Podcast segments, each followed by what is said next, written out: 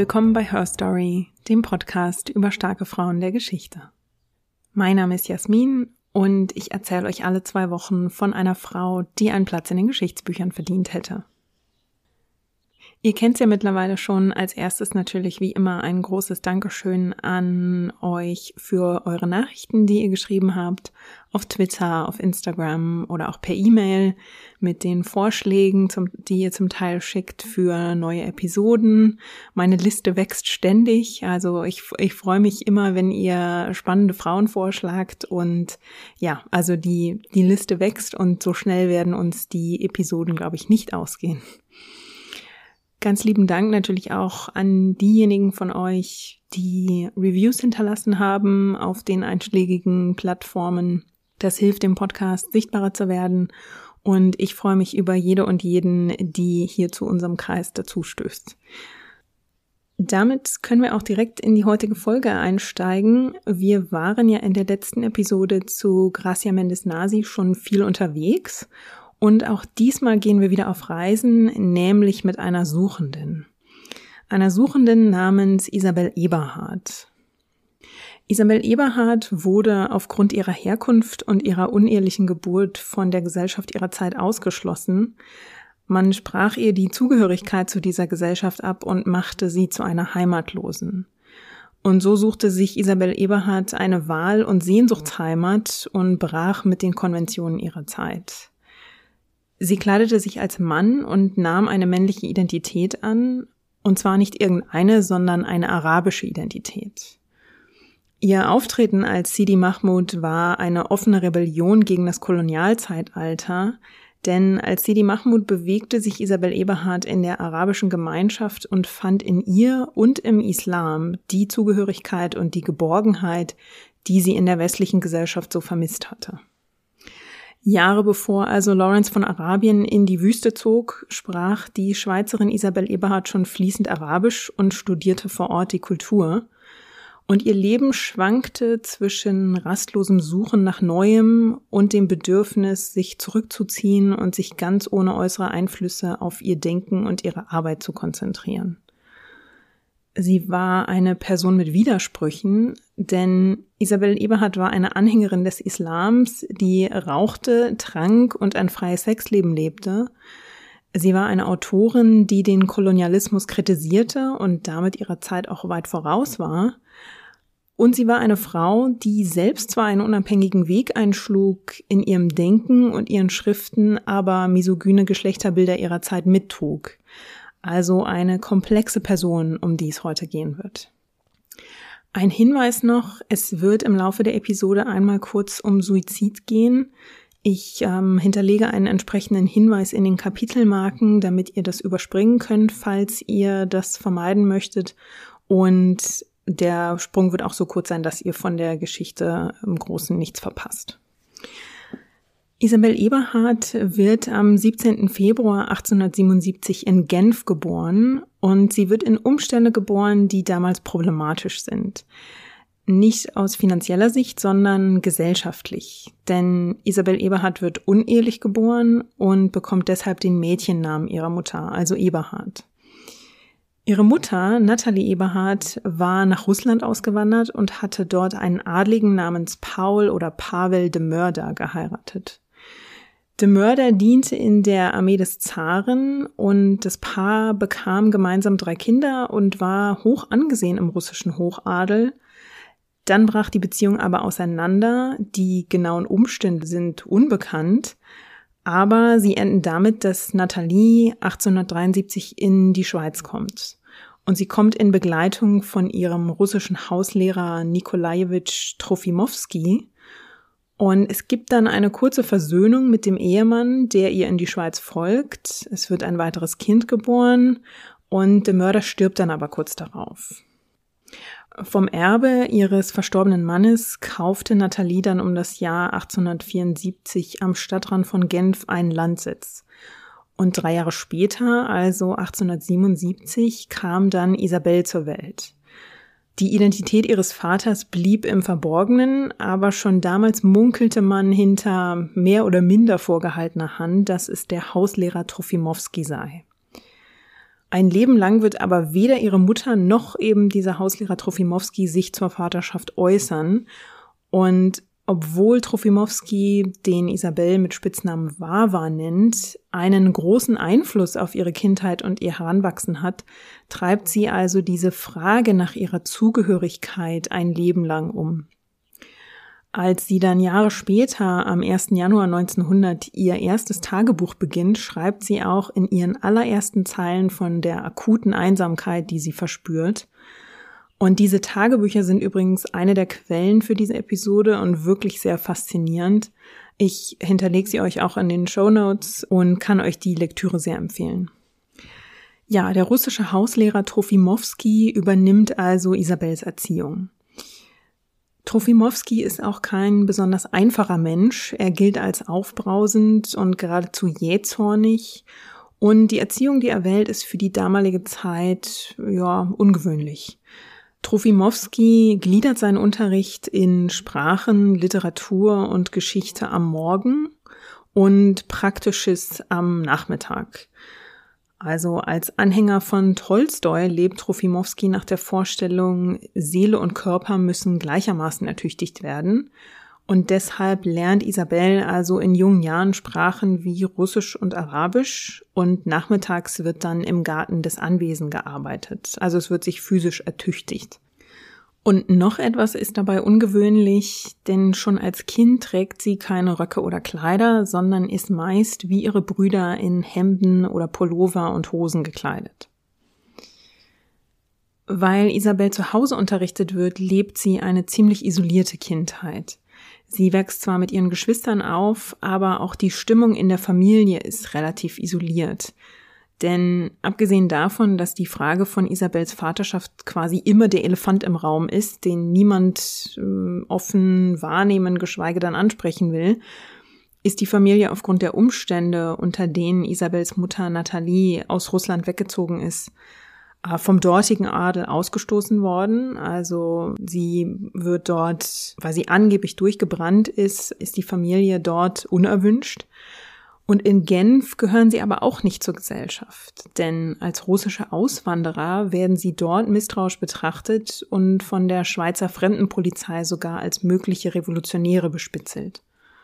Isabel fühlt sich deshalb zeitlebens von der Genfer Gesellschaft verstoßen, regelrecht verachtet und abgelehnt. Und das führt bei ihr dazu, dass sie später selbst diese Gesellschaft ablehnt und sich in ihrem Geburtsland nicht heimisch fühlt. Und das wird auch einer der Gründe, weshalb sie ihr Glück in fernen Ländern sucht und sich eine, ja, eine Sehnsuchtsheimat fernab der Schweiz sucht. Diese Sehnsuchtsheimat wird Arabien. 1895 veröffentlicht Isabel Eberhard schon ein erstes Werk in der Zeitschrift Nouvelle Revue Moderne. Es ist eine Kurzgeschichte, die sie Vision du Maghreb nennt und die sie unter dem Pseudonym Nikolas Podolinski veröffentlicht. Und das Besondere daran ist aus künstlerischer Sicht, dass sie über den Maghreb, also das Gebiet Nordwestafrika, schreibt, ohne zu diesem Zeitpunkt je dort gewesen zu sein. Und sie kann das tun, weil sie zum einen von Trofimowski sehr intensiv über diese Region unterrichtet wurde, weil sie auch die Sprache lesen kann und entsprechend Berichte und Quellen lesen kann. Und sie verlässt sich auf die Schilderungen ihres Bruders Augustin und zweier Weiterreisender, die im Land unterwegs waren also unter anderem ihr Bruder hat das Land bereist und mit diesen Schilderungen, die sie von diesen drei Reisenden insgesamt bekommt, die verwebt sie mit dem sehr umfangreichen Wissen, das sie sich über die Region angelesen hat und so schafft sie ein detailreiches Porträt dieser Region. Unterhält sie auch politisch schon nicht hinter den Berg, denn schon in diesem frühen Werk scheinen erste antikolonialistische Züge durch, die später wirklich noch deutlicher hervortreten, als Isabel dann selbst in der Region lebt. Während sie heranwächst, hat ihre Mutter immer wieder gesundheitliche Probleme. Sie wird unter anderem von Migräne geplagt und bekommt dann den ärztlichen Rat, sich in ein anderes Klima zu begeben. Das Ziel soll Algerien sein, das damals zum französischen Kolonialreich gehört. Und Isabel sieht in dieser Reise ihrer Mutter eine Chance, endlich selbst in den Maghreb zu reisen, der sie so fasziniert. Also entscheidet sie sich mitzureisen und Isabel und ihre Mutter reisen dann also im Mai 1897 per Schiff von Marseille nach Algerien. Sie reisen in die Hafenstadt Annaba und dort macht sich Isabel etwas zunutze, das sie zu Hause ohnehin schon gelebt hat. Sie schlüpft in Männerkleidung. Sie gibt sich als arabischer Student Sidi Mahmoud aus und bewegt sich dann auf diese Weise wirklich ziemlich frei durch die Hafenstadt und kann am arabischen Leben teilnehmen. Dass sie so intensiv an diesem arabischen Leben teilnehmen will, hat auch einen anderen Grund.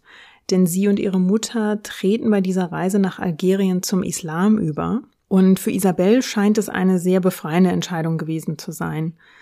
Mit diesem Glaubensübertritt konnte sie einen Teil ihres problematischen alten Lebens regelrecht abstreifen. Also sie entflieht damit diesen Labeln, die man ihr aufgedrückt hat, russische Immigrantin, Heimatlose, Ausgestoßene, unehelich Geborene. Und sie versucht damit auch den Gedanken abzustreifen, dass sie ja in ihrem Selbstverständnis als Künstlerin in Genf und in der westlichen modernen Welt bisher gescheitert ist. Also sie hat zwar schon diese erste Kurzgeschichte veröffentlicht, aber unter Pseudonym und sie fühlt sich nicht produktiv genug und stellt hohe Ansprüche an die Werke, die Literatur, die sie schaffen will. Und auch hohe Ansprüche an ihre persönliche Entwicklung und die Entwicklung ihrer persönlichen Intelligenz. Also die Tagebücher geben Einblick, wie sehr sie da zum Teil mit sich hadert, mit ihrer Produktivität ja eben mit diesen hohen Erwartungen, die sie an sich selbst hat. Und da darf man, glaube ich, nicht vergessen, dass wir hier von einer jungen Frau Anfang 20 sprechen, die ja eben große äh, Träume, große Erwartungen ans Leben hat und davon sehr viel auf sich selbst projiziert und offenbar ja, eben sich selbst versucht anzutreiben, um diese, diese Träume zu erreichen. Und einer dieser großen Träume für sie ist eben, eine erfolgreiche, einflussreiche Autorin zu sein. Bei ihrem Übertritt zum Islam fühlt sie sich unter anderem zu der Überzeugung hingezogen, nicht sehr großen Wert auf Materielles zu legen, sondern ähm, ja äußeren Reizen und Versuchungen zu widerstehen und sich stattdessen auf ein einfaches Leben ohne Ablenkungen zu konzentrieren und auf Gott zu konzentrieren. Und dass sie den islamischen Glauben damit auch ein Stück weit romantisiert, wird sich auch noch zeigen. Aber man kann, glaube ich, verstehen in ihrem Streben nach ja einem einem produktiven, hochkonzentrierten Arbeiten und, und Leben und starker persönlicher Entwicklung, warum sie vielleicht das Gefühl hat, dass die westliche Welt mit ihrem Streben nach materiellem Erfolg, dass sie das als, ja, als Ablenkung empfindet.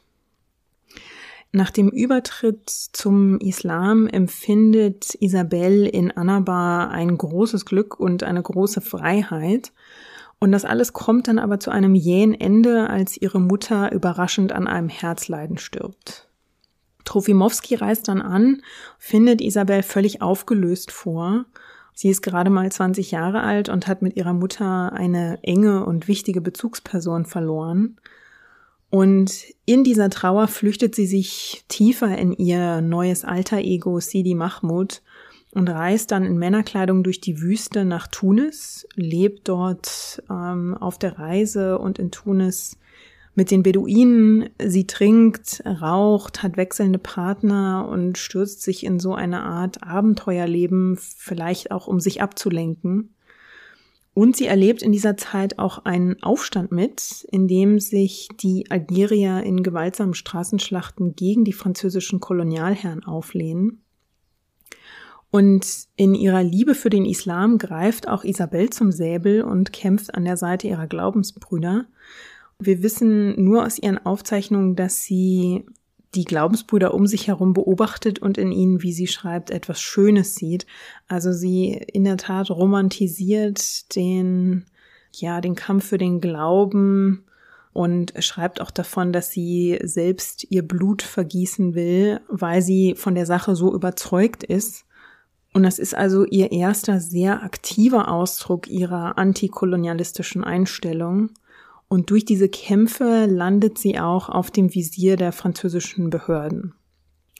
Und das wird sie fortan ihr Leben lang begleiten, dass die Franzosen ein Auge auf ihr Tun geworfen haben.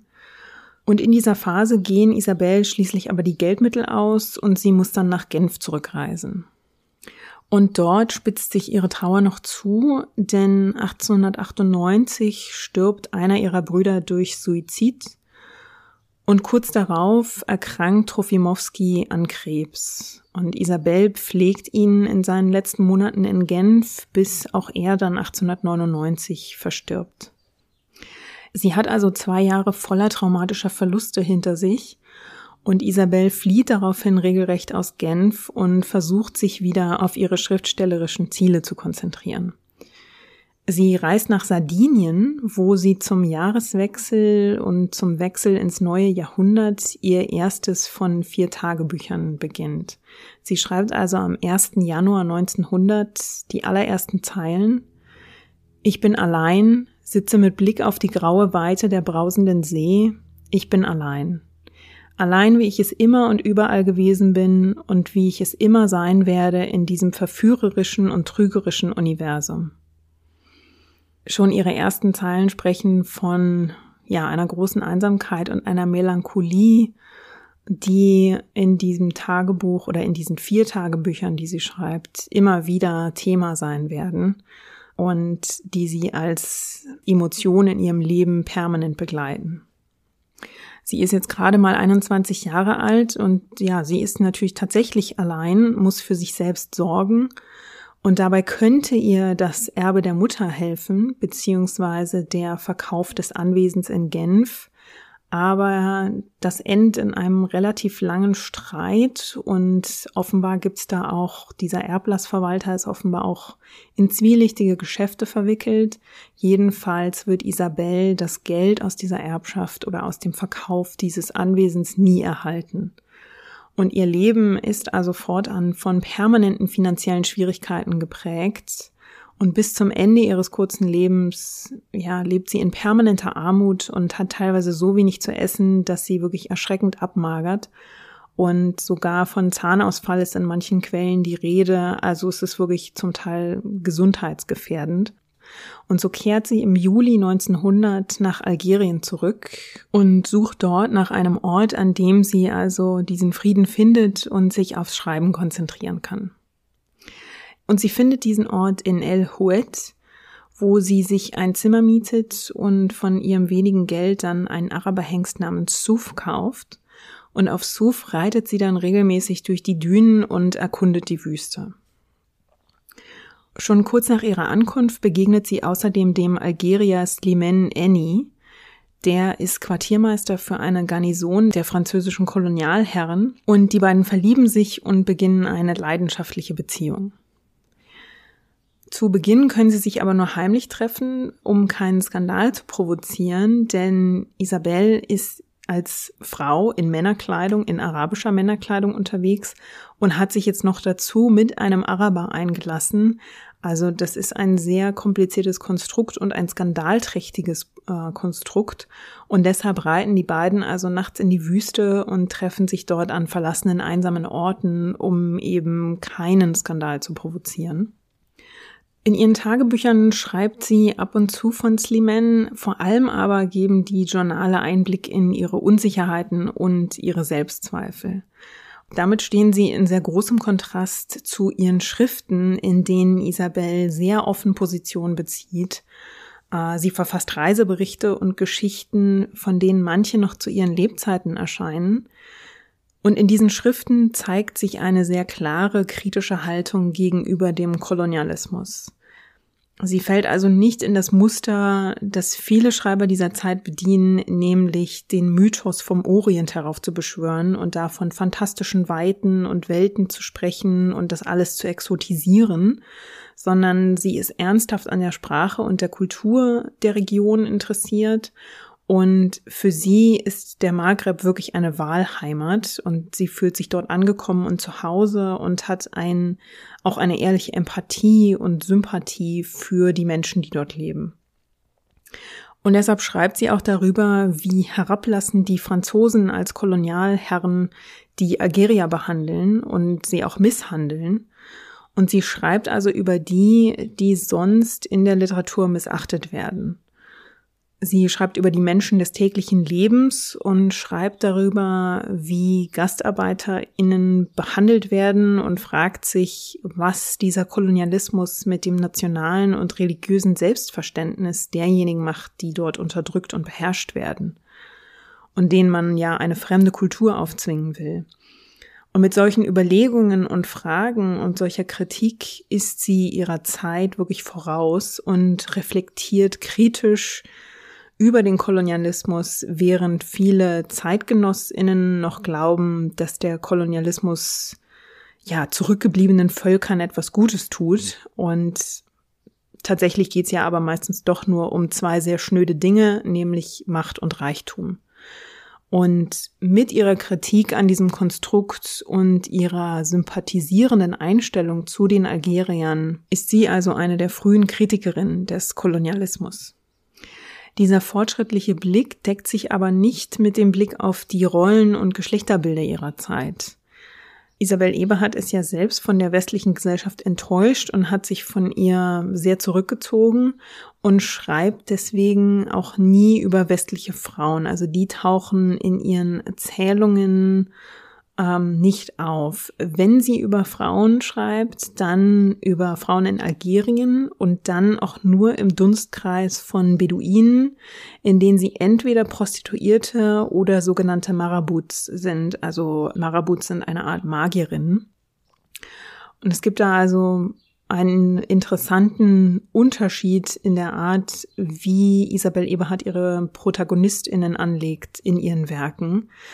Grundsätzlich begehren sie immer gegen Rollenbilder auf, in denen sie sich selbst nicht repräsentiert sehen. Aber die männlichen Protagonisten bewegen sich auf dieser Suche nach einem anderen Leben meist aus Nordeuropa in die Wüste, aus der Stadt in die Einsamkeit und ins einfache Leben und aus dem Materialismus und Konsum in die Religion. Die Frauen treten diese Reise immer genau umgekehrt an. Also sie wandern von der Wüste in die Stadt und nehmen dort ein neues Leben an, oft als Prostituierte.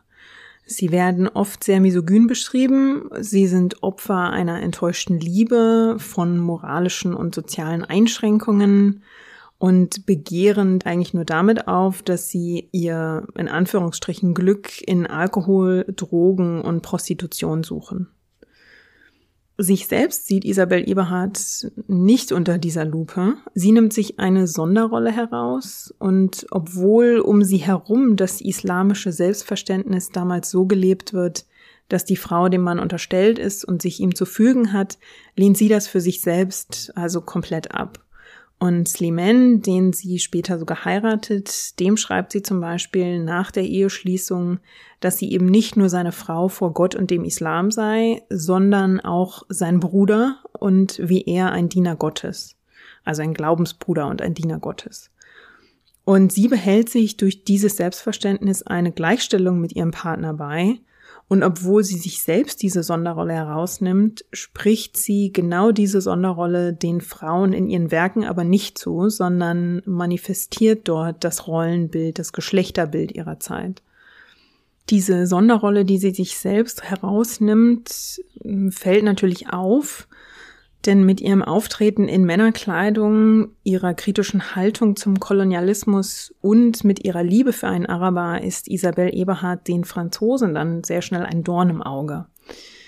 Die können nämlich zum Beispiel überhaupt nicht verstehen, dass sie Männerkleidung trägt und wenn sie schon Männerkleidung trägt, warum dann nicht die Männerkleidung aus der westlichen Welt? Ähm, Isabel Eberhardt entscheidet sich ganz aktiv für die farbenfrohen Gewänder der Einheimischen. Sie kleidet sich wie ein arabischer Bürger und diese Entscheidung, sich in die arabischen Gewänder zu hüllen, statt in westliche Kleidung, die ist eben auch ein Statement. Also sie will sich auch nach außen hin nicht mit dieser westlichen Gesellschaft gemein machen, die sie eben mehr und mehr ablehnt. Und den Franzosen ist dieses ganze Auftreten so suspekt, dass sie sogar Spitzel auf Isabelle ansetzen. Sie wird bei ihren Reisen durch die Gegend verfolgt und man verdächtigt sie, dass sie selbst eine Spionin sei. Und einer der Franzosen schreibt zum Beispiel an seine Vorgesetzten und wählt bei der Beschreibung von Isabelle ein ziemlich bekanntes Bild. Er setzt nämlich ihren Charakter herab und reduziert sie einfach auf Sexuelle und behauptet, sie sei in die Wüste gekommen, um ihren unstillbaren Appetit nach einheimischen Männern zu nähren diese ähm, Verleumdungen und, und diese Situation um Isabel in diesem Land spitzen sich tatsächlich mehr und mehr zu. Und dann kommt es am 29. Januar 1901 zu einem folgenschweren Vorfall. Isabel sitzt gerade auf dem Dorfplatz von Behima, übersetzt dort offenbar ein Dokument und während sie dort sitzt, wird sie von einem Mann mit einem Krummsäbel angegriffen. Der versetzt ihr einen Hieb auf den Kopf und einen gegen den Arm. Sie wird verletzt, überlebt das Attentat aber und muss sich im Militärkrankenhaus ähm, auskurieren. Also dort werden die Wunden genäht und dann bleibt sie noch einige Tage da. Während sie sich dort auskuriert, ist es für sie ja eine sehr schwere Zeit voller düsterer Gedanken. Unter anderem auch natürlich wegen des Fragezeichens, was die Hintergründe dieser Tat sind. Und die liegen tatsächlich bis heute im Dunkeln. Also jüngere Biografinnen glauben, dass das Attentat von den Franzosen angezettelt wurde. Die Theorie damals war, dass Isabelle quasi in religiöse Streitigkeiten geriet. Sie war kurz zuvor einem mystischen Orden beigetreten und die Franzosen behaupteten damals offiziell, dass ihr Angreifer ein religiöser Fanatiker gewesen sei, der mit dem Orden verfeindet war. Und Isabelle sträubt sich dagegen und schreibt offene Briefe dagegen, die auch in der Zeitung abgedruckt werden, Dort streitet sie diese Überzeugung ab, weil sie nämlich auch fürchtet, dass die Franzosen mit dieser Begründung nur einen Vorwand suchen, um am Ende noch härter gegen die Algerier vorzugehen und sie zu unterdrücken. Und es gibt dann einen Gerichtsprozess im Frühjahr 1901. Vor Gericht sagt ihr Attentäter aus, Allah habe ihm den Angriff befohlen. Und Isabel Eberhard bittet öffentlich vor Gericht um Gnade für ihren Angreifer. Der wird aber trotzdem zu lebenslanger Zwangsarbeit verurteilt. Und es kommt dann noch schlimmer, denn das Gericht beschuldigt Isabel, eine ausländische Unruhestifterin zu sein. Und sie wird daraufhin aus Algerien ausgewiesen. Man weist sie also aus ihrer Wahlheimat aus, also ein traumatisches, ja, ein traumatischer Moment für Isabel Eberhard. Und sie ist wie immer in Geldnot und muss dann, weil sie kaum Geld hat, sich ein Ticket der vierten Klasse für die Schiffsreise kaufen. In der sind aber keine Frauen erlaubt und so verkleidet sie sich als Matrose und reist unter dem Namen Pierre Mouchet von Algier nach Marseille. Und es gibt übrigens auch ein Foto von Isabel Eberhard in dieser Matrosenkleidung. Wenn ihr ihren Namen in die Suchmaschine eurer Wahl eingebt, dann findet ihr das Foto auch schnell. Sie kehrt also nach Marseille zurück, wo ihr Bruder Augustin lebt. Mit Augustin hatte sie in der Kindheit eine sehr enge Beziehung. Der hat aber mittlerweile geheiratet und Kinder bekommen und führt jetzt ein bürgerliches Leben, das Isabelle ja so fern und fremd vorkommt und das sie mittlerweile auch regelrecht ablehnt.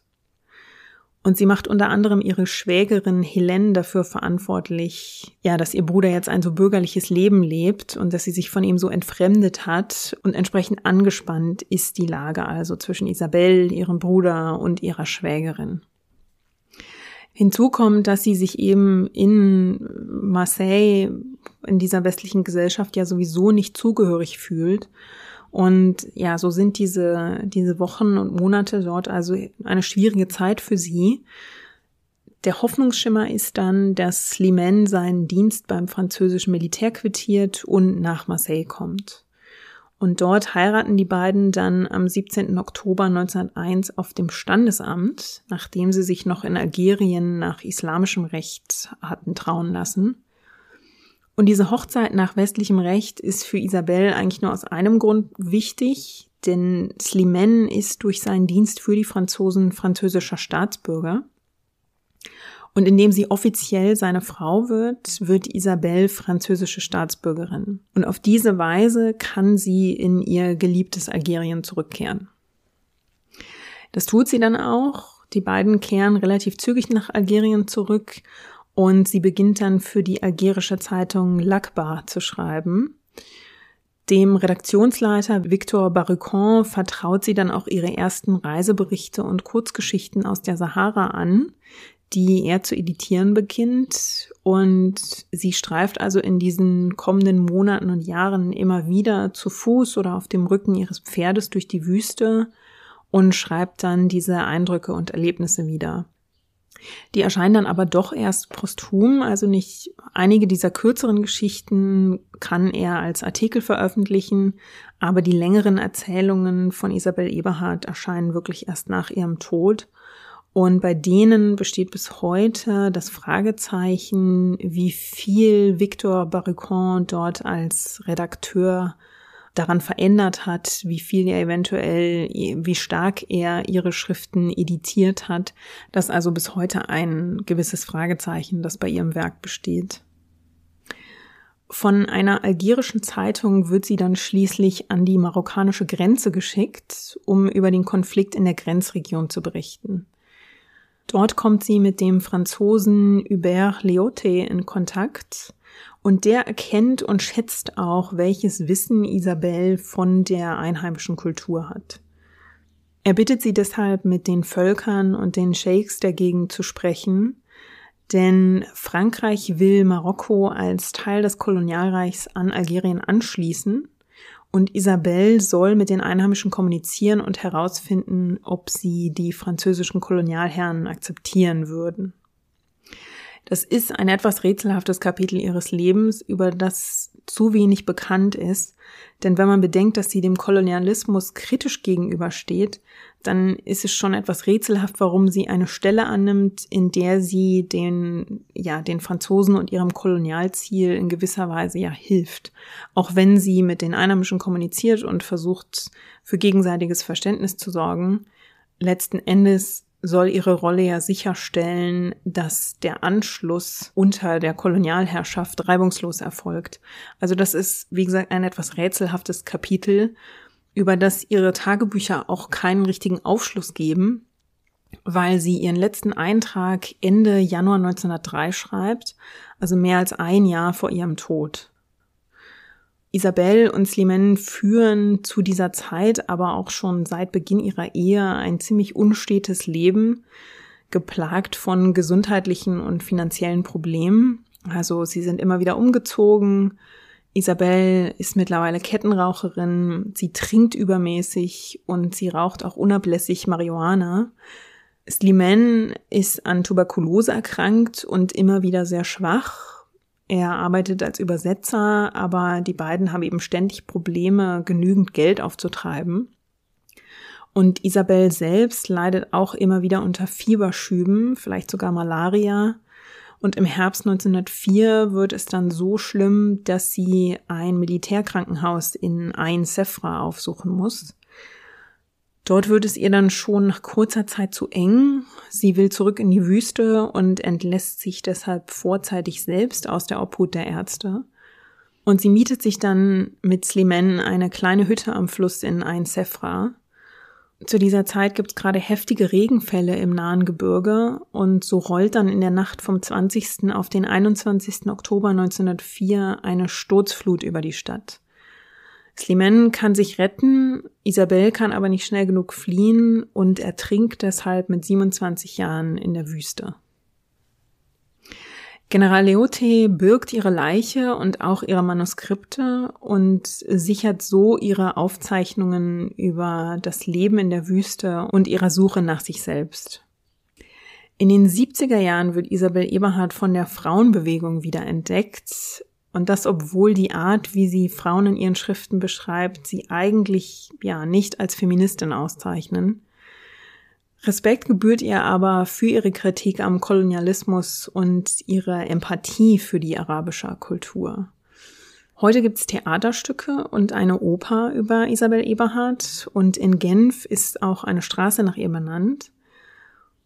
Und sie bleibt also, ja, in ihrem kurzen und zu kurzen Leben eine Person mit vielen Facetten, die, glaube ich, zeigt, wie man auf einem Gebiet seiner Zeit voraus sein kann und auf einem anderen Gebiet aber in seiner Zeit gefangen sein kann.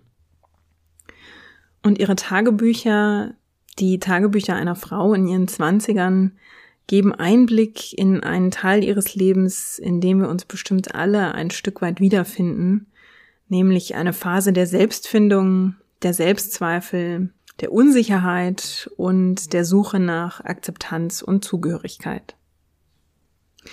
Damit sind wir schon am Ende unserer heutigen Folge. Ich hoffe, ihr hattet wie immer Spaß beim Zuhören.